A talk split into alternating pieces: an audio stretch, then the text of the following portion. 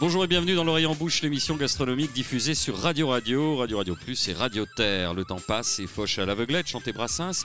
Nous voilà déjà à l'aube de notre troisième saison, revigoré, bronzé, parfois svelte. Toujours à l'affût des dernières tendances gastronomiques, 38 émissions dans le rétroviseur et encore cette envie, cette envie chevillée au corps, cet amour pour la bonne chair, le partage, la convivialité, le vivre ensemble, la concorde, la paix entre les hommes de bonne volonté. Stop, n'en jetez plus cette troisième saison sera celle de la sincérité. Foin de grands mots, et Dieu sait que cela me coûte, ce qui nous meut, vous le savez, chères auditrices, c'est la boostify, la bectance, la graille, la ripaille, accompagnée évidemment de quelques lampées de bibine, de pinard, de picrate. La modération, quant à elle, pourra aller pratiquer l'auto-intromission digitale au royaume d'épices froids. Elle n'aura cette année pas voix au chapitre. Qui dit nouvelle saison dit nouveauté, une nouvelle rubrique euh, pour sans doute le plus méritant de nos chroniqueurs. J'ai nommé Michael Lecumberi, le chef du Rocher de la Vierge, qui va titiller à dessein vos glandes salivaire avec son plat du jour gourmand, authentique et goûtu. Il conserve comme de juste en fin d'émission sa chronique sans pareil, un chef, un livre et inversement. Marina Bounour, experte en sommellerie, garde bien entendu toute la confiance de l'équipe dirigeante, à savoir un cinquantenaire ventripotent, amateur de cigares, jovial, égrillard et lipu comme un sénateur radical socialiste de la Troisième République, qui a confirmé avec entrain ces deux rubriques, carnet de vigne, consacré bien entendu au vin, et l'art et la manière, qui fait un focus sur les bons produits et distille des astuces de pro de la cuisine. Enfin, celui que nombre d'Instagrammeurs et d'Instagrammeuses envient pour sa faconde, sa rondeur, son enjouement, celui qui a su résister pendant le mercato estival aux appels du pied d'autres publications de prestige que la décence m'interdit d'évoquer, mais qui est resté, je cite, dans sa radio de cœur pour encore au moins une saison, Dieu soit loué. C'est notre gamin en or à nous, le petit prince de la gastronomie, le gardien sourcilleux des traditions culinaires et de notre terroir j'ai nommé Nicolas Rivière. Alors comment ouvrir cette saison avec de la fraîcheur et rappelez-vous ce terme que j'ai galvaudé lors des préliminaires de cette laborieuse introduction avec de l'envie.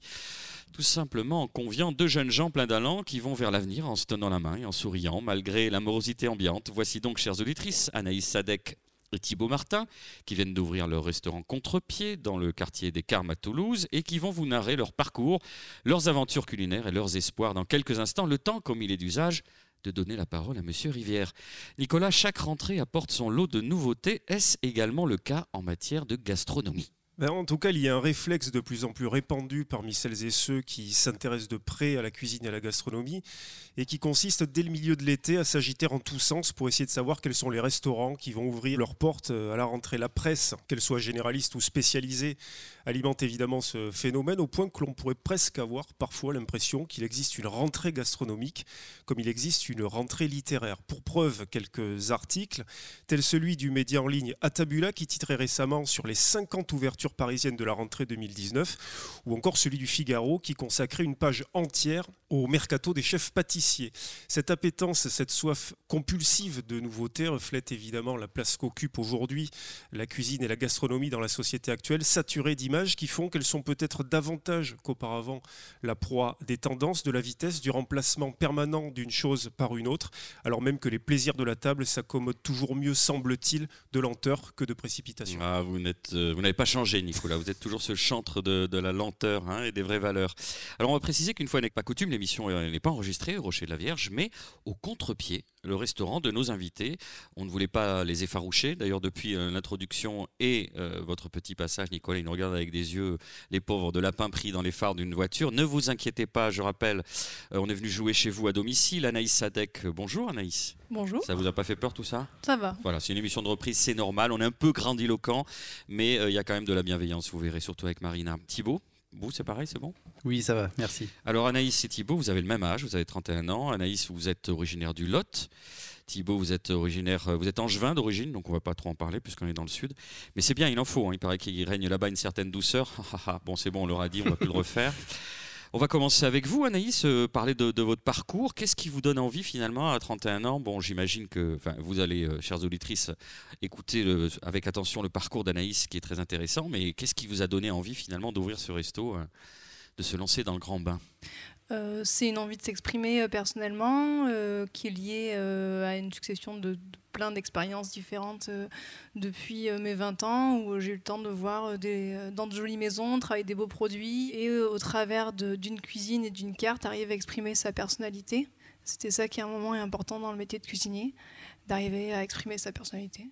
Ça veut dire que jusqu'ici, vous étiez plutôt au service des autres et que là, vous avez envie de voler de vos propres ailes Exactement. Et puis, euh, le restaurant, c'est euh, une expérience globale, c'est-à-dire qu'on vient passer un bon moment dans un établissement.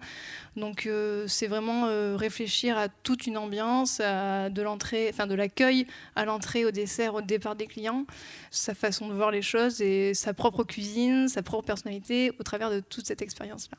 Nicolas? Anaïs, il me semble que vous êtes historienne de formation, vous aviez entamé des études d'histoire. Comment le basculement s'est fait pour passer en cuisine? J'ai une licence en histoire, histoire géo. Et en fait, euh, j'ai fait un voyage de six mois en Inde. Euh, en revenant, il y avait une seule chose qui m'avait manqué finalement, c'était euh, bah, faire la cuisine. Et donc du coup, je me suis dit bah, pourquoi pas, je ne vais pas faire un master, faire un master, me mettre du coup bah, dans la cuisine, ce que j'aime faire depuis toute petite. Alors, vous, êtes passé par quels établissements? Parce qu'il y a des belles tables quand même. Alors, j'ai eu la chance de faire euh, mon apprentissage dans une belle maison qui s'appelle Lousteau de Beaumanière, au Beau-de-Provence. Et euh, bah, c'est une, ambiance très familiale avec euh, bah, justement, j'y suis restée 4 ans, donc j'ai eu le temps de voir tous les postes, du garde-manger au cuisson poisson, à la viande, aux sauces. Et bah, du coup, la chance de travailler des produits d'exception, qui voilà, des produits de la région et d'ailleurs. Euh, et, surtout, c'est une cuisine euh, traditionnelle, sincère, euh, familiale, et en même temps, bah, c'est un deux étoiles Michelin, donc il y a la qualité, la rigueur aussi. Et donc, bah, j'ai eu la chance d'être formée là-bas, et bah, c'est un sacré bagage en fait. Ah surtout l'apprentissage. Nicolas L'alternance un passage à l'Ousteau de Beaumanière sous le patronage, je crois, de Sylvestre Waïd, puisque beaucoup de chefs sont passés par cette maison prestigieuse, personnage donc euh, avec lequel vous avez euh, fait vos premières gammes. Oui, c'est ça. Alors Sylvestre Waïd, c'est une cuisine très sincère et instinctive, c'est-à-dire qu'il peut improviser un plat bah, à la demande du client, parce qu'on avait beaucoup d'habitués qui venaient régulièrement, et bah, des fois les clients ils arrivaient en cuisine et ils nous commandaient, je sais pas, un poisson cru, des volailles braisé, enfin plein de choses différentes. Et lui, il avait la capacité de d'inventer une recette euh, comme ça dans la minute, c'est euh, ultra qualitative euh, et, ultra imaginative, et c'est génial. Après Lousteau de Beaumanière, une autre petite maison, Guy Savoie, je crois, à Paris. Guy Savoie, oui, à Paris. bon, là, c'était pareil, beau produit. bon, après, c'est la rigueur et la cuisine des palaces parisiens, enfin, ou des, des, grandes cuisines parisiennes. Donc, c'était bien différent quand même de Lousteau, où Lousteau, c'était quand même très familial. Ça veut dire quoi? C'était plus corseté C'était plus. C'est plus. Euh, cadré? C'est pas forcément plus cadré, mais c'est plus violent. dans, les, euh, dans les équipes, euh, la façon de travailler, en fait, travailler pas ensemble, c'est assez concurrentiel, on va dire, entre les, entre les postes. c'est pas du tout l'ambiance que j'avais connue à Beaumanière où on était vraiment une famille. Là, c'était vraiment la concurrence et euh, j'ai pas forcément apprécié. C'est pas une méthode que. Non, c'est pas la méthode avec laquelle j'ai appris et c'est pas la méthode que j'ai envie de perpétuer. Thibaut Martin, je vous vois euh, acquiescer. Oui, c'est vrai. ah oui, c'est vrai. Tiens, j'avais oublié ça. Ouais, c'est une belle maison. Alors vous êtes, euh, enfin, vous avez fait un, petit peu de tout en ce qui concerne le vin. Racontez-nous. Exactement. J'ai fait des études pour commencer dans le commerce du vin. Ensuite, euh, je suis passé donc euh, caviste en magasin, conseiller les gens plus, plutôt sur une gamme de vins bio et biodynamiques à Angers. Donc, je suis angevin à la base. Et je suis parti après ça voyager un petit peu Australie, Nouvelle-Zélande à ah faire à faire du vin. donc bien sûr pas pour moi, mais pour d'autres personnes. Donc aussi bien le travail de la vigne que les vinifications. Et je suis arrivé un petit peu sur la restauration sur le tard. Euh, et ma première expérience de restauration a été au Volé à Paris. Comment vous avez rencontré euh, Anaïs Sadek? Après le Volé, je suis parti donc chez Christophe Saint-Agne au restaurant Papillon. Et euh, Anaïs Sadek, qui avait déjà pour objectif d'ouvrir un restaurant, voulait se former sur le vin, sur la salle. Et donc, on s'est rencontrés à Papillon. On a passé trois ans ensemble. Je serai ton formateur. Exactement. Ça s'est bien passé au final, parce que vous avez ouvert ce resto ensemble. Et oui, oui, je suis parti avec l'expérience du chef Saint-Agne et Anaïs. Donc c'est pas mal. Nicolas. Papillon, c'est un projet qui est assez récent, qui a vu le jour, je crois, en, 2016. Euh, on sait que Christophe Saint-Agne, c'est un produit, enfin un produit, quelqu'un qui a été extrêmement façonné par, par Alain Ducasse. Quel souvenir vous gardez de cette expérience-là, qui a malgré tout été assez courte? Super expérience, euh, vraiment. donc euh, Christophe Saint-Agne, c'est le chef de cuisine, mais qui est aussi très présent euh, auprès de ses équipes et des clients. C'est vraiment un chef qui habite son restaurant. Et pour moi, ça a été vraiment un, déclic qui m'a poussé peut-être à ouvrir un restaurant un jour. Euh, parce que cette vision, ce rapport avec les gens et, une cuisine euh, simple qui s'exprime très bien comme ça, ça m'a vraiment poussé à aller jusqu'au bout sans l'expérience que vous avez eue à Papillon, vous pensez que vous n'auriez pas ouvert, ou en tout cas pas ouvert aussitôt dans votre parcours un restaurant? Non, clairement. Sans, ça, pas du tout. Non. La gestion des équipes, il m'a laissé confiance, il m'a donné confiance vraiment sur euh, euh, la carte des vins. J'avais carte blanche, c'était euh, c'était super pour moi. Vraiment, ça a été un, un envol. L'aventure continue à Toulouse. Qu'est-ce qui vous donne l'idée de venir à Toulouse tous les deux? Peut-être le fait que vous êtes l'autoise d'origine, Anaïs? Euh, oui, il y a ça déjà, bah, de se rapprocher du sud, parce que euh, moi j'aime quand même le soleil et, Paris, des fois c'est un peu déprimant. Et euh, trouver une nouvelle hygiène de vie, un peu plus calme, un petit peu plus proche de, notre origine, enfin de mon origine en tout cas. voilà, avoir la campagne pas très loin, la montagne pas très loin.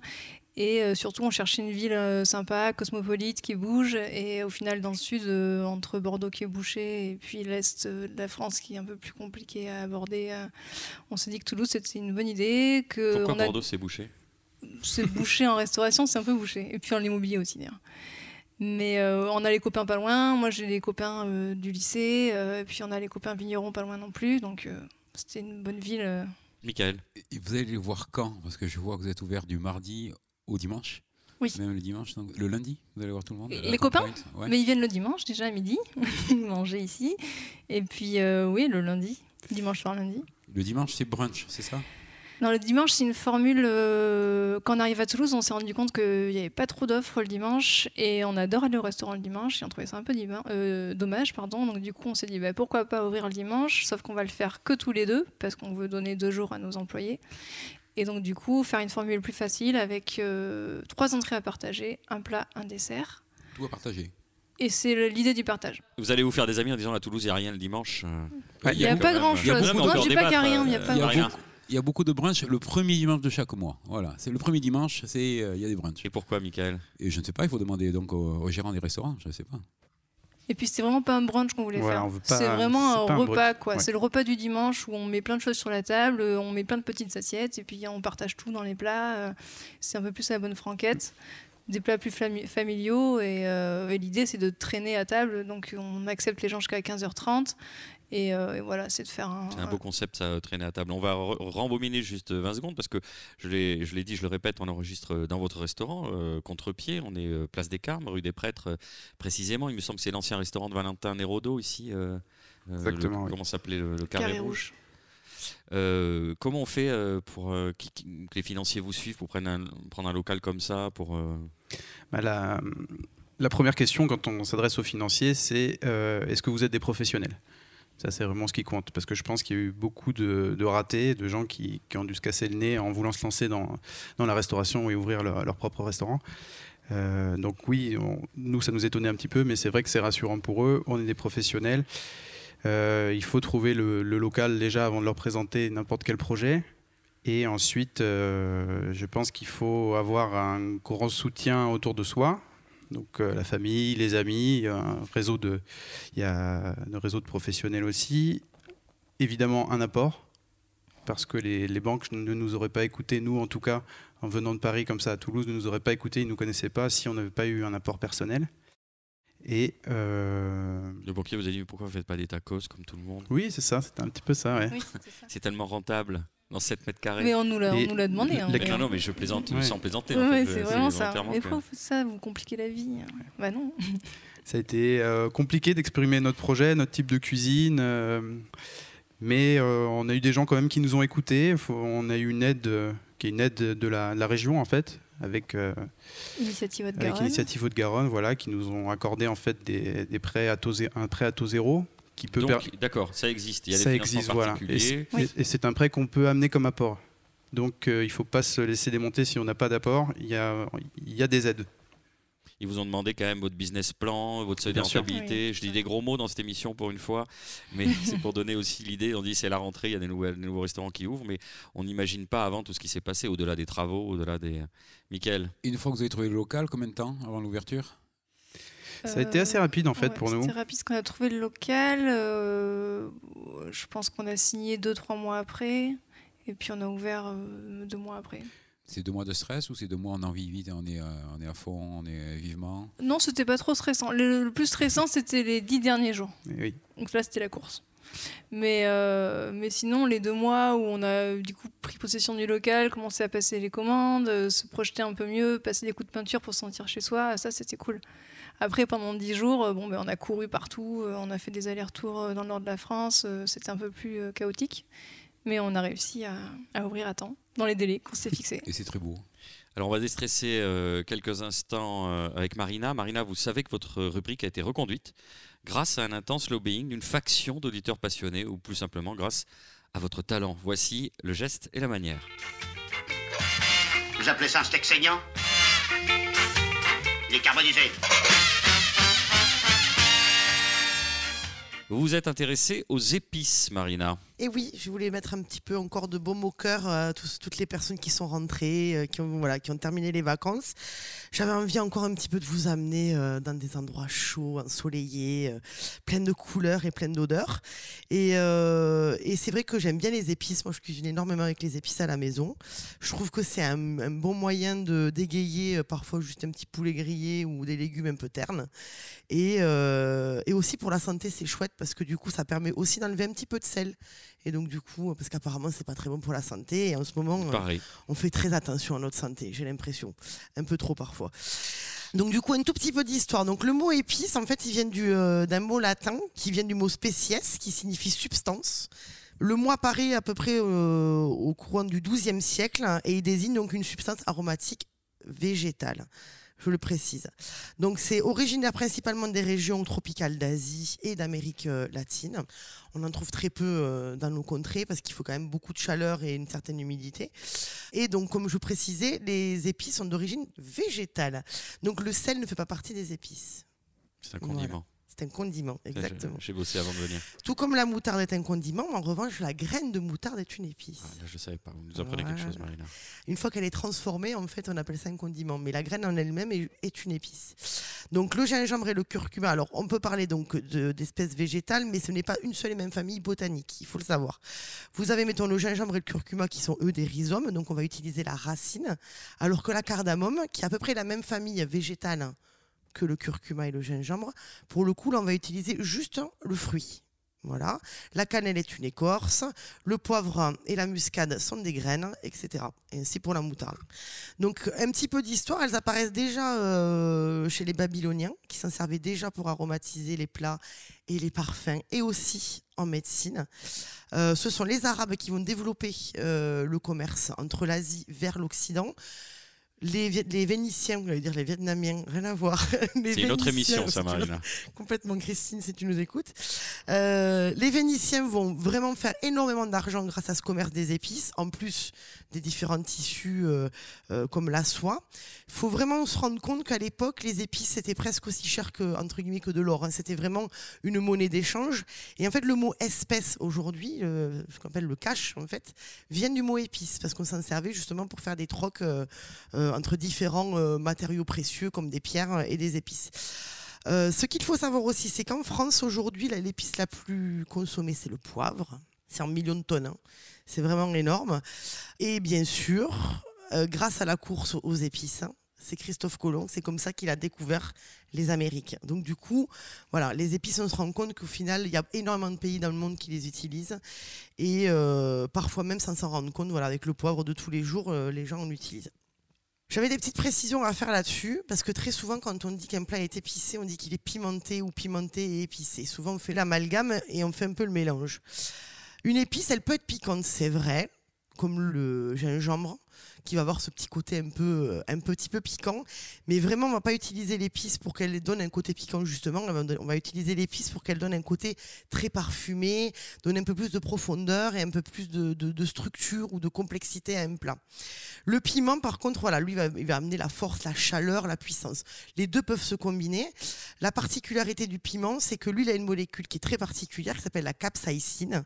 Donc ça, on le retrouve vraiment que dans le piment. Et euh, pour la petite info, on appelle ça l'échelle de Scoville, qui va donner euh, les mesures en fait en piment. La puissance du piment. Exactement, de puissance de piment. Donc euh, plus on s'approche des 100, euh, plus voilà, je vous laisse imaginer que c'est très difficile à manger et on en met de moins en moins. Donc les petits conseils pratiques pour euh, utiliser et consommer les épices. Alors très souvent, on a la très mauvaise idée d'acheter du poivre moulu. Ben non, faut absolument Ça, pas faire comme ça. le. C'est C'est une comme cata. la- oui, oui, les glaçons dans le rosé, quoi. Jamais, Ah au ouais, grand non, jamais. mais jamais. Je crois que c'est Hein même. Ouais, Voilà. je sais pas ce qu'il y a de pire en fait entre le glaçon dans le rosé, enfin, dans le vin en général. Donc on et prend la baie euh, séchée euh, non, non moulue et on la moue. euh, ouais, alors moment. voilà. Tout- ce, qui est, ce qui est vraiment de, de- ce qu'on peut faire de mieux, c'est ça, c'est utiliser des épices entières. Donc euh, pour les épices fraîches, type curcuma ou gingembre, déjà ça coûte beaucoup moins cher d'acheter le rhizome frais que vous retrouverez très facilement en épicerie asiatique ou en épicerie bio. Très facilement sur vos doigts aussi. pour Et alors voilà, c'est ce que j'allais préciser. Attention au curcuma, ça teinte énormément, donc du coup il faut faire, il faut faire ça avec Pour des gants. un henné C'est quand même plus, plus simple. Voilà, donc vous en avez pour six mois à peu près. Voilà. Le poivre, quelques notions pour vous donner une idée de qualité du poivre. Il faut que plus le grain sera gros, de couleur uniforme, euh, avec une belle brillance, et moins il y aura de poussière dans le sachet que vous aurez acheté, plus le poivre sera de bonne qualité. Voilà, donc ça, il faut vraiment y faire attention. Je parle pour les poivres noirs classiques. Le poivre gris, ça n'existe pas. C'est des poivres blancs, des poivres verts quand ils sont frais, blanc, noir ou rouge. Mais le poivre gris, c'est inventé par l'agroalimentaire. On ne sait pas trop ce que c'est en fait. Ouais, c'est un mélange de poivre noir et, et blanc. Très souvent, c'est juste le résultat en fait de hum, l'utilisation des graines de poivre sur autre chose. Ils vont récupérer les poussières et ils vont le revendre parce que Ah, rien vous ne êtes en se train de me perd. dégoûter. Tout se C'est qu'on mange l'intérieur des meubles Ikea, quoi. À C'est la même chose. là. On n'est pas très Mmh, loin. on accommode avec. Mmh, on ça. assaisonne. Donc du coup voilà, moi ce que je vous conseille c'est de vous munir d'un petit mortier à la maison avec un petit pilon où ça prend Ouais. pas beaucoup de place, c'est pas extrêmement Tranquille, cher. ouais. Voilà, et on se fait ces petits mélanges sur le moment, ça c'est super. Aussi, moi, ce que j'aime bien faire, et ce qu'on oublie souvent, très souvent, je sais pas si vous remarquez, mais quand on met les assaisonnements à la fin, on a tendance à ajouter beaucoup, et quand c'est très chaud, on le sent pas sur le coup, et au fur et à mesure du temps, le plat devient de plus en plus piquant ou épicé. Donc il faut les mettre au départ. Alors moi je les mets au départ. Alors pas toutes. Maintenant le curcuma et le, et le, et le gingembre, il faut faire attention à pas trop les faire cuire, sinon on perd le, le potentiel en fait médicinal et bon pour la santé. Donc ça on va mettre plutôt après. Mais pour les épices sèches, moi j'aime bien les faire torréfier un petit peu pour justement développer les arômes. Et là auquel cas on en met beaucoup moins. Donc du coup le coût aussi est un peu moins élevé. Je parle beaucoup là, non Oui, Faut peut-être m'interrompre. ouais, on va hein. faire une Faut petite peut-être pause. m'arrêter. Hein, Bah, on ouais. arrête. Mais c'était très bien. Merci Marina. On va se faire une première pause musicale. C'est pas grave. Non, mais ce sera, euh, dans deux semaines, les gens auront oublié. Restez avec nous, on se retrouve dans quelques instants pour continuer de deviser gaiement avec nos invités et nos chroniqueurs. Elle bronzait au lait de coco.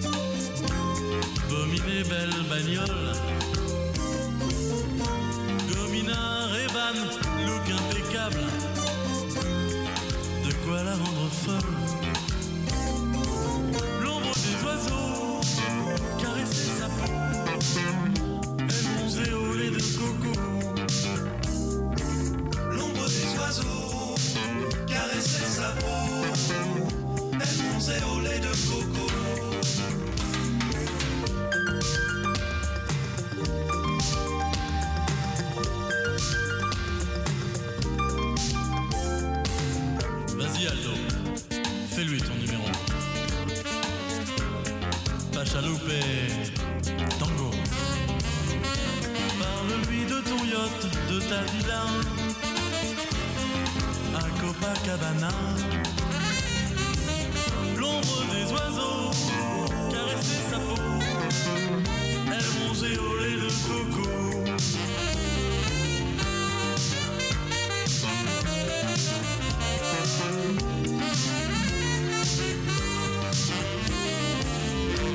Mais toutes les plus belles histoires s'arrêtent je me réveillais. J'avais fait un rêve et dans ma tête, ce refrain résonnait. L'ombre des oiseaux caressait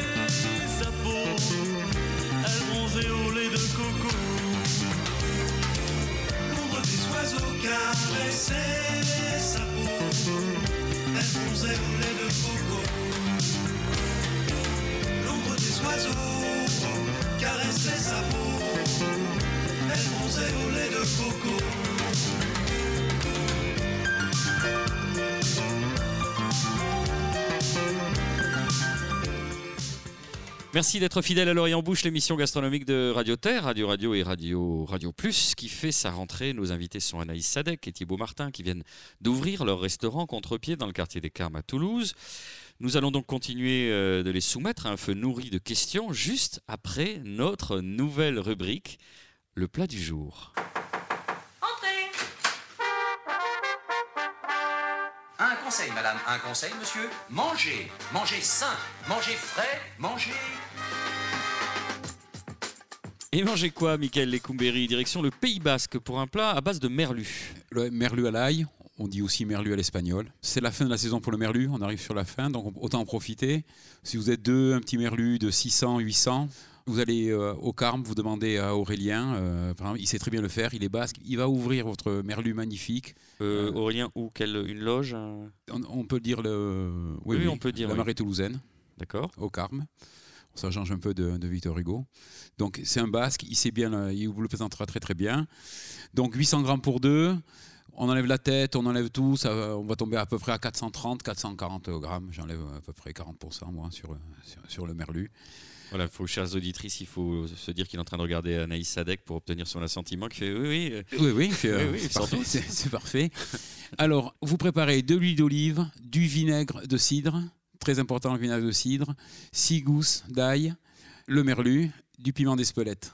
On commence par l'ail, on les mince très très fin, on enlève la peau bien entendu, on les mince très très fin. Moi je laisse le, le germe. euh, oui, Voilà, oui, oh là là. un peu d'huile d'olive dans une petite casserole, on met l'ail, on le laisse tranquillement, feu moyen, ça peut aller jusqu'à 10 minutes, ça dépend s'il y a beaucoup d'eau ou pas, enfin dans l'ail, ça, dépend de la maturité de l'ail. Dès qu'il commence à brunir, on arrête, on enlève, parce qu'il il va continuer un peu à, à cuire. Il faut éviter qu'il soit marron. Un peu entre le beige et le marron, c'est parfait. Pendant ce temps, moi j'aime bien le faire euh, au four, four à 210 degrés. On met le Merlu. le merlu dans le four, 10 minutes à peu près. Pendant que le les 10 minutes, on déglace le l'ail et l'huile d'olive cidre. avec du vinaigre de cidre. On réduit, on sort le merlu, on remet l'ail euh, la- dans une cuillère, on badigeonne le, le merlu, on sert euh, tout de suite. Accompagné de quoi? De petites patates euh, Euh, tranquillou. tranquillou, avec un peu d'huile d'olive et du piment d'Espelette. Voilà. Merci Mika, j'espère que vous allez susciter des vocations. Anaïs, comment vous avez trouvé cette recette? Vous la commandez comment vous le merlu? Euh, Samedi dernier, il y avait du merlu chez vous. Oui, et du merlu poché aux herbes. Euh, C'était quoi la garniture? Tomate, je crois, tomate. Ah oui, tomate rôtie. tomate rôtie, exactement. Bon, sinon, cette, euh, ce merlu à, à- l'espagnol, ça vous, ça vous parle ouais? Ouais, moi j'adore l'ail et j'adore l'huile d'olive, donc, euh, Enfin, on qui au mot de pas ça Provence. ici. donc ouais, complètement. 15 centilitres de, de vinaigre à peu près, hein, quand même, pour, euh, si vous prenez Qu'est-ce qui vous prend, Michael, de donner les, des indications C'est important, ça peut être trop vinaigré, tout ça. Ah oui, non, euh, 15, non, mais là, euh, waouh, 15 centilitres, très bien. Écoutez, euh, vous savez que pour la saison 4, quand on aura une stagiaire ou un stagiaire, alors là aussi, chères auditrices, il y a juste Marina et Mika qui continuent à se dire Oui, 15 centilitres, t'es sûr? Moi, je mettrais 12. Non, vous parlez de quoi là? Vous partagez un micro, micro donnez-lui le micro. Non, non, mais je suis toujours un peu bordélique. Je voulais juste euh, faire un petit truc sur les épices, sur le gingembre. juste une petite astuce. Vous hachez 10 grammes de gingembre très très fin. Vous faites un pot au feu et au moment de servir la viande et le pot au feu, dans le bouillon, vous jetez les 10 grammes de gingembre. Ça, fait tout exploser. C'est génial. Bon, écoutez, oui, oui, c'est une vraie explosion de saveurs et de goût. On va revenir euh, avec nos invités Anaïs et, et Thibaut. Vous racontiez comment vous avez monté donc euh, l'aspect financier de, votre aventure qui commence avec ce beau local. Je rappelle qu'on est donc euh, place des Carmes à Toulouse, donc c'est quand même pas mal. Évidemment, vous inscrivez dans une lignée dite bistronomique. Comment s'est fait l'accueil pour le coup des, des concurrents, des pairs, PAIRS du milieu. Très bien, en fait, à vrai dire. On est récemment toulousain. Nous, on est arrivé en janvier à Toulouse. On a beaucoup visité nos confrères et, euh, donc on leur a parlé de cette ouverture et ça, a été vraiment les premiers à venir nous voir. Euh, ils sont venus, revenus. On a aujourd'hui des, gens qui nous envoient des clients, donc c'est super pour nous. On ne pensait pas avoir un tel accueil. Puis Anaïs, je crois que tu avais travaillé aussi avec, euh, chez Eric un peu, tu avais aidé à Amandine, je crois. Oui, j'avais fait des extras euh, au temps des vendanges. Surtout pour, ne, euh, ne donnez pas le nom de famille, hein. Eric. Tout le monde le Costas, connaît, donc, euh. merci, Nous sommes des professionnels de la profession. Oui. Et euh, oui, mais après, c'est vrai qu'on a eu un super accueil ici, et chose qu'on n'aurait jamais eu à Paris, je pense.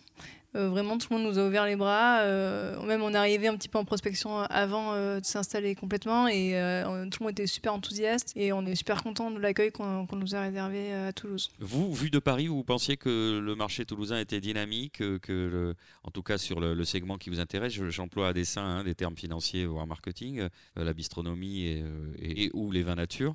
Vous aviez cette vision-là euh, D'ailleurs, c'est Oui, parce- pour ça que... Parce qu'on euh, on nous a dit que c'était euh, qu'il y avait de la place, qu'il y avait encore beaucoup de choses à faire à Toulouse et qu'en même temps la clientèle était sensibilisée à ça, c'est-à-dire qu'on n'avait pas, on n'arrivait pas à- en comment avant-gardiste quoi. C'est-à-dire que la place a déjà été faite, le vin nature tout le monde connaissait, donc nous on profite un peu de ça et on surfe un peu sur la vague quoi. Thibaut Complètement d'accord. Il y a des gens vraiment qui ont fait le, qui ont fait le travail pour nous en, en amont, type Ceux Costas sillon. qu'on va reciter une deuxième fois, des gens comme Philippe Lagarde, et vraiment les gens ils sont sensibilisés. Mon, mon travail en salle de conseil de vin et ça devient beaucoup plus simple pour moi. Alors justement, contre-pied, ça fait aussi référence à un vin euh, de chez Plajol. euh, C'est un hasard c'est... Non, c'est pas un hasard, ça a été. euh, Plajol, je rappelle, qui est vigneron à, à Gaillac. Oui, voilà. Donc ils ont une cuvée con- contre-pied. Et euh, le nom du restaurant, ça a été un des sujets, pas de discorde, mais on n'arrivait vraiment pas à se mettre euh, d'accord euh, dessus. Et un jour, une bouteille de contre-pied est arrivée sur table et ça a mis tout le monde d'accord, en fait. Donc on les a quand même appelés pour avoir leur autorisation. hein, et euh, ça a été avec plaisir qu'ils nous ont dit oui. Et évidemment, la cuvée contre-pied est à la carte du restaurant. Évidemment. En blanc, en rouge. hein. Belle carte d'ailleurs, un effort que vous avez euh, fait, qui est d'ailleurs disponible intégralement sur Internet, sur votre site Internet, ce qui n'est pas toujours le cas quand on surfe sur Internet pour euh, se renseigner. Vous avez vraiment euh, souhaité en faire un volet phare du contre-pied. hein? Oui, on voulait faire vraiment un lieu autour du vin, avec, des prix où les gens peuvent s'y retrouver aussi. On est des bons mangeurs et des bons buveurs, Anaïs et moi, et on est plutôt partisans du, du boire euh, une bouteille, euh, voire deux, si on est enfin, lors d'un repas, plutôt qu'une grande bouteille euh, qui va nous coûter trop cher. De toute façon, je, moi je l'ai dit en introduction, euh, cher Thibaut, la modération, euh, c'est fini. hein. Non, c'est Euh, fini. ouais. c'est fini. Nicolas. Une place faite aussi à quasiment tous les vignobles de France. Euh, une belle variété qui illustre euh, la richesse de ce, de ce patrimoine-là. C'était là aussi quelque chose que vous souhaitiez mettre en avant? On aime qu'il y ait, voilà, on aime qu'il y ait du choix en fait à la carte. Euh, on travaille avec des vignerons depuis, depuis pas mal d'années maintenant, donc c'est vrai qu'en fait, euh, c'est- la création de cette carte, ça a juste été le prolongement de nos expériences passées. Votre qualité d'angevin, le fait que vous ne soyez pas d'ici, a joué là-dessus ou pas? Je sais pas, c'est pas forcément. En plus, euh, paradoxalement, c'est pas la plus grosse carte qu'on ait de, de Loire. Non, je pense pas, non. Il y a pas- Plus là. Quand même, Il y a présent. plus là, oui, évidemment. Il y en a d'autres aussi, mais c'est pas ce qui compose le plus gros de la carte, ouais. Marina, justement, c'est le moment de l'émission où nos gorges de forçat de la radio commencent à crier grâce. Puisqu'on parle de vin, il va falloir euh, qu'on humecte tout cela. Euh, quelques conseils seront les bienvenus avec votre carnet de vigne. Tu voulais pas qu'il boive, t'avais qu'à pas le servir. Dans le fond, vous méritez pas de boire. Pourrais, je sais pas moi, reprendre un peu de vin au repas, un demi-verre. Alors, on va démarrer le carnet de vigne avec les vendanges, parce qu'en même temps, avant d'avoir du vin, il faut quand même vendanger. hein, c'est quand même la moindre des choses. Donc, l'origine du mot est un mot latin, encore une fois. hein, grâce à eux, on a quand même pas mal de choses. Donc, il se décompose en deux morceaux. Donc, évidemment, vent, ça fait un peu vin, hein, donc euh, on y est. Euh, c'est vin de vinum, donc c'est raisin, vin. Et d'ange, qui viennent de démérer, qui, vient, qui veut dire prendre en latin. Donc tout simplement, vendange, prendre du raisin. Donc ça, c'est quand même le départ. Les vendanges aussi, à quel point c'est important en France, c'est qu'il faut savoir aussi que le Vendémiaire, c'est le premier mois du calendrier euh, Révolutionnaire. euh, révolutionnaire, exactement, qui a été fait euh, en 1792. Il est, il est du 22 septembre au 21 octobre. Les vendanges aussi, aujourd'hui, avec euh, tout ce qui se passe, avec les, tous les problèmes climatiques qu'on peut avoir et tout ce dont on parle, elles ont aussi une utilité, ces vendanges, c'est-à-dire qu'elles sont, c'est une des rares choses qui ont été, qu'on a écrit dans des cahiers où on a noté vraiment toutes les dates depuis très longtemps. Et donc, du coup, grâce à ces dates de vendanges, on a pu euh, se donner une idée, voilà, de comment a évolué le climat depuis euh, à peu près 200 ans, puisque ça remonte quasiment à 200 ans les écrits sur les vendanges, ou du moins qu'elles sont euh, vraiment enregistrées. Et donc, du coup, on a pu voir qu'effectivement, voilà, on a quand même une date de vendange qui est de plus en plus précoce depuis ces 50 dernières années. Donc, ce qu'il faut préciser aussi, c'est qu'on ne vendange pas tout en même temps, bien évidemment. Il y a des blancs qui vont être vendangés un peu plus tôt, pour les blancs secs du moins, parce qu'ils ont des maturités pour certains cépages qui vont arriver plus tôt, et pour certains vins rouges qui vont arriver bien plus tard. De là, on distingue aussi les vendanges, ce qu'on appelle les vendanges tardives, qu'on va retirer, retirer pardon, énormément en Alsace, qui vont donner des blancs très sucrés, parce qu'il faut savoir que plus on va aller loin dans les vendanges, plus on va aller loin dans la maturité, plus on va se concentrer en sucre et avoir des vins sucrés. Voilà, donc ça c'est pour les différents types de vendanges. Et après, voilà, bien évidemment, il y a différentes méthodes de vendange qui peuvent être euh, utilisées. Donc la mécanique qui va être vé- véritablement à l'opposé de la manuelle. Donc la mécanique, on va être plus sur un vin, enfin du moins sur une méthode de production qui va plutôt être à grande échelle et qui va par induction être plutôt sur des vins de moins bonne qualité, euh, contrairement à la vendange manuelle qui elle va être vraiment euh, plus sur la sélection en fait des raisins et du coup on a vraiment l'œil dessus. Et donc là ça sous-entend aussi qu'on va être plus dans une démarche de qualité. Et on va avoir de temps en temps on entend ce qu'on entend parler pardon de la vendange en verre. Et la vendange en verre c'est tout simplement quoi? C'est le fait d'être d'enlever quelques raisins en amont euh, des vendanges pour justement euh, pouvoir euh, que les raisins qui sont restés sur la vigne puissent encore plus se concentrer et encore plus prendre de minéraux et, euh, et tout ce dont elle a besoin pour se développer et donner plus de goût. C'était court, je vous ai interrompu tout à l'heure Ben, la- écoutez, euh, je me suis dit que ouais, j'étais trop bavarde avant, alors Non, non, je non, fais concis bien euh, Ah, maintenant. je sens que je vous ai frustré, je suis affreusement confus. On va s'ajuster parce que c'est la première de la saison. Vous aurez 17 minutes la prochaine fois. Merci Marina. Je vous propose qu'on fasse la deuxième pause musicale de Lorient Bouche. On se retrouve après un peu de funk parce qu'on a toujours besoin de funk évidemment.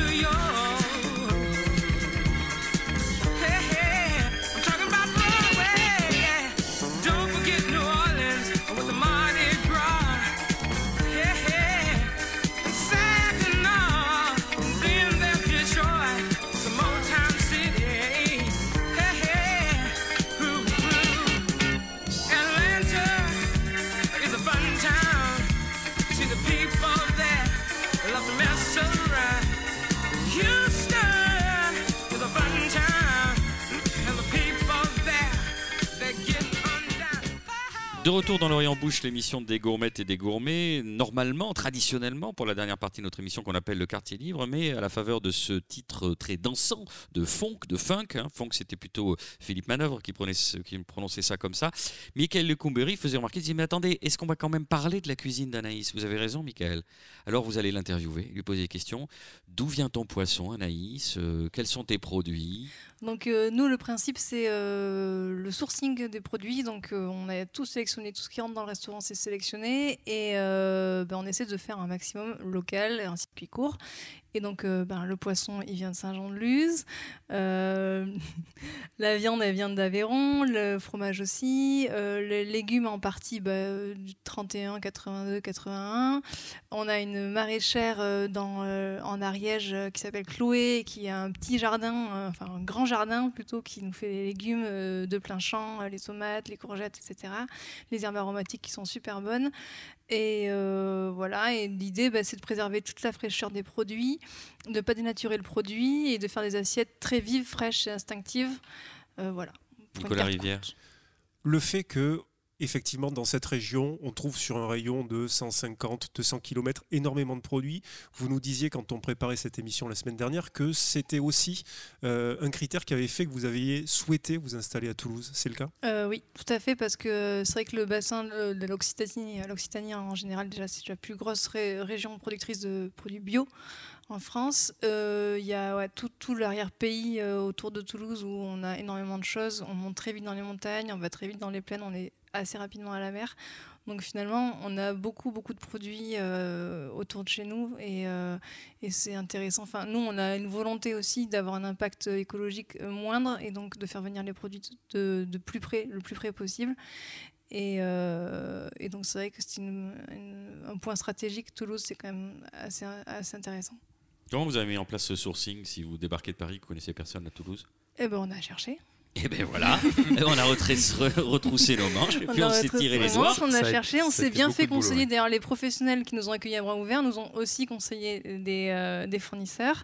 Et euh, ben, on a fait jouer le réseau, on a demandé aux copains. euh, et au final, on s'est retrouvé avec un joli portefeuille de fournisseurs. Et vous travaillez aussi avec le petit potager de Paul qu'on avait Oui. reçu. Tout à fait. Ça impacte pas votre seuil de rentabilité euh, d'avoir des- ben, L'idée de la bistronomie, c'est aussi de travailler des produits simples, euh, qui coûtent pas très cher à la base. Et, mais euh, voilà, après, c'est euh, du coup les transformer de manière marrante, euh, faire des cartes qui changent souvent, euh, et gérer les stocks parce que tout ça change souvent. En fait, on change des menus d'âge, ils changent tous les jours. Donc euh, tous les jours, on réinvente des nouvelles recettes.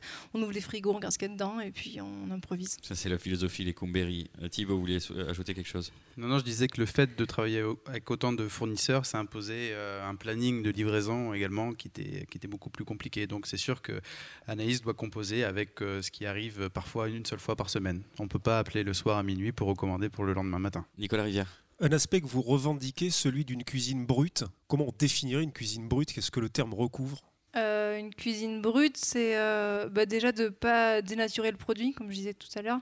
C'est vrai que quand moi je travaille dans des gastros où en fait il y a 50 manipulations sur une tomate, euh, du coup à la fin on reconnaît plus la tomate dans l'assiette.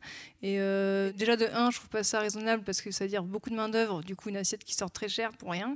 Et, en plus on retrouve euh, ni l'aspect de la tomate ni le goût. Et au final c'est beaucoup trop transformé. Une cuisine brute, c'est une cuisine euh, euh, qu'on peut cuisiner. euh, moi, mes, légumes, je les cuis à midi moins le quart. Enfin, il n'y a pas d'intérêt à cuire des légumes, les refroidir, les mixer, les, les tailler en tout petits bouts. L'idée, c'est vraiment de, voilà, Et de garder la mâche. garder la, la mâche, garder mâche le, goût et l'identité du produit. Justement, eu égard à votre parcours dans des maisons prestigieuses, est-ce qu'il a fallu se départir justement d'un certain apprentissage par rapport à ça? Oui. Oui et non, parce qu'en fait, euh, quand même, dans, dans ce genre de maison, on apprend une rigueur de travail et, euh, et euh, l'intelligence aussi de la cuisine, c'est-à-dire qu'on comprend pourquoi on fait ça, les processus d'extraction d'égout, euh, des choses comme ça. Et ça, c'est quelque chose qu'on garde tout le temps. C'est-à-dire que ben, moi, je continue à faire mes jus comme Sylvestre Waïd, il me les a appris, et, parce que c'est les meilleurs jus du monde. Et, et non, mais c'est vrai. Et, et, euh, euh, mais voilà, après, à côté de ça, il y a des choses que j'ai mis de côté parce que pour moi, c'est ni moderne, ni euh, en adéquation avec mes valeurs, ni logique dans le sens où ben, on a une petite cuisine, on n'a pas de matos, on n'est pas nombreux, donc il faut composer avec ça aussi. Parfait. Michael, c'est vous qui ouvrez le bal, comme de bien entendu, du quartier libre. Et tout de suite, c'est un livre, un chef. À 23 ans, j'ai gagné le concours du meilleur cuisinier asiatique en leur préparant un, un méchoui. Un méchoui Tu pipotes pas un peu, toi Euh, Jamais je pipote. Michael, vous n'êtes pas un pipoteur. Qu'est-ce que vous avez sélectionné aujourd'hui Un vrai livre avec un vrai chef Ouais, le plus beau de, de chez moi. Voilà, c'est celui que je- celui que je préfère. Euh, Ça se voit, euh, chères auditrices, puisque la couverture est bah, un petit peu usée, quoi. Ouais, donc c'est le, livre de Jean-François Mallet, grand chef. Donc, euh, reportage qui a duré 10 ans dans les plus grandes cuisines françaises. Donc, euh, Jean-François Mallet, bon, avant tout, c'est un cuisinier. hein, il a bossé chez, dans des petites maisons, Robuchon, euh, Huyard, Le Nôtre. Il était en même temps photographe et styliste. Donc, euh, il sait de quoi il parle, je pense, quand il a décidé de, de faire un livre sur la cuisine. Donc, il y a de la il y a 500 photos, il y a de la sueur, il y a de la fumée, il y a des sourires, il y a des coups de gueule, il y a, tout ça est, euh, retranscrit. C'est euh, 10 ans dans. Voilà, il n'est pas dans la cuisine ce livre, il est dans le salon, on le livre, on l'ouvre, on, le, on le regarde, on, envie, on tombe sur, à un moment donné sur un petit rouget cuisiné par Paseda, pris sur le vif. C'est euh, c'est tout coloré, il y a du noir et blanc. La couverture, c'est une des photos les plus connues de Bocuse avec son, euh, son tatouage. tatouage euh, de coq sur l'épaule. Il y a des photos vraiment magnifiques. Euh, voilà, c'est le, c'est c'est plus qu'un livre de cuisine, c'est plus qu'un livre de photos. C'est un, petit chef-d'œuvre ce livre, ouais, je l'adore. Voilà. Vous pensez que c'est important que- qu'il soit lui-même chef, que ça lui apporte une vision euh, Ah oui, parce qu'il est particulière dans- on a l'impression que c'est un- qu'il a le regard du cuisinier. C'est-à-dire dans, dans les cuisines, c'est furtif, c'est euh, c'est les commis, des petites photos de commis épuisés. À côté, le, des photos de Robuchon avec euh, avec euh, avec Bocuse en train de sourire après un C'est euh, voilà, c'est euh, c'est toute la, la, la- la restauration euh, dans un livre. Donc, je, crois que c'est édité en retranscrire 2010. Cette, euh, cette ambiance Hein particulière. Ouais. Ah oui, oui, oui, c'est. euh, pas si- La Martinière, si vous, certains d'entre vous le connaissent, ce livre, c'est enfin, incroyable. Quoi. Oui, les références de l'ouvrage, peut-être. Grand chef, 500 photographies de cuisine, 10 ans de reportage, recettes prises sur le vif. Édition de La Martinière, effectivement, publiée euh, en 2010. Il faut ajouter à propos de Jean-François Mallet qu'il a quasiment 130 ouvrages à son compteur, notamment euh, la série Simplissime, le best-seller euh, Simplissime. Et il est notamment l'auteur aussi de Reporter culinaire, qui est son dernier ouvrage en date, Un tour du monde en 80 recettes, qu'il a écrit avec, qu'il a coécrit avec la journaliste Emmanuel Jarry, toujours aux éditions de La Martinière. Nicolas Rivière, puisque vous avez la parole, vous allez la garder. Votre quartier libre commence avec la sortie de Glue Guide numéro 2. Exactement, la parution du deuxième tome de Glue Guide, coécrit par les journalistes Antonin Yomi Amunategui et Jérémy Couston, euh, tous deux très engagés, comme on le sait depuis longtemps, dans la défense des vins naturels, expression que je mets toujours entre guillemets, comme on le fait dans cette émission, et qui propose donc avec Glue Guide 2 une nouvelle sélection de 150 vins naturels à 15 euros maximum. C'était le même parti pris dans la première édition. Donc à cette sélection s'ajoute celle de la première parue euh, l'an passé qui vous donne donc 300 cuvées euh, naturelles à moins de 15 euros. Glue Guide 1 et 2 aux éditions Cambourakis au prix de 15 euros. C'est pas chez Nourriture Nous faire tutu ou nourriture Nourriture Faudra vérifier. Mais déjà, vous avez réussi à prononcer le nom d'Antonin, donc euh, bravo. La réédition de La mort du vin de Raymond Dumay. Oui, effectivement, un ouvrage de Raymond Dumay paru initialement en 1976 qui s'intitule donc La mort du vin. Raymond Dumay, écrivain, historien, à qui l'on doit entre autres Le rat et l'abeille, court traité de gastronomie euh, préhistorique, un guide des alcools, un guide du vin, un essai sur la gastronomie française, un autre qui est un guide euh, du gastronome en Espagne, et puis donc euh, La mort du vin, dans lequel il nous rappelle à quel point le vin est un des produits les plus hautement civilisés euh, qui soit, né, dit-il, de l'inspiration, de la préscience et du génie de l'espèce entière, vin qui, s'il venait à mourir, ne pourrait annoncer autre chose que la mort même de la civilisation.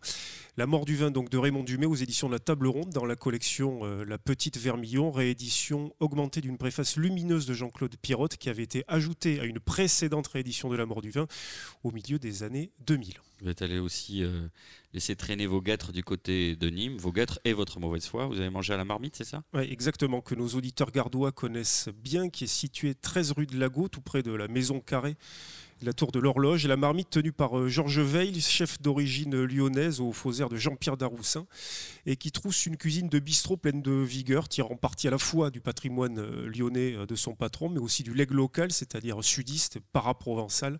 Très belle sélection de vins que l'on va chercher soi-même dans les deux petites caves vitrées qui se situent à l'entrée euh, du restaurant, et notamment une cuvée spéciale d'Eric Pfifferling, un tavel intitulé L'Anglore à la marmite, mis en bouteille d'ailleurs au restaurant au printemps dernier, sur lequel on ne peut que vous conseiller de vous ruer s'il en reste encore. Et on remercie Arnaud Moine-Bressan et François Bruchet, nos amis nîmois, pour nous avoir fait découvrir cette marmite 13 rue de Lago à Nîmes. Enfin, une soirée un petit peu spéciale, soirée dégustation.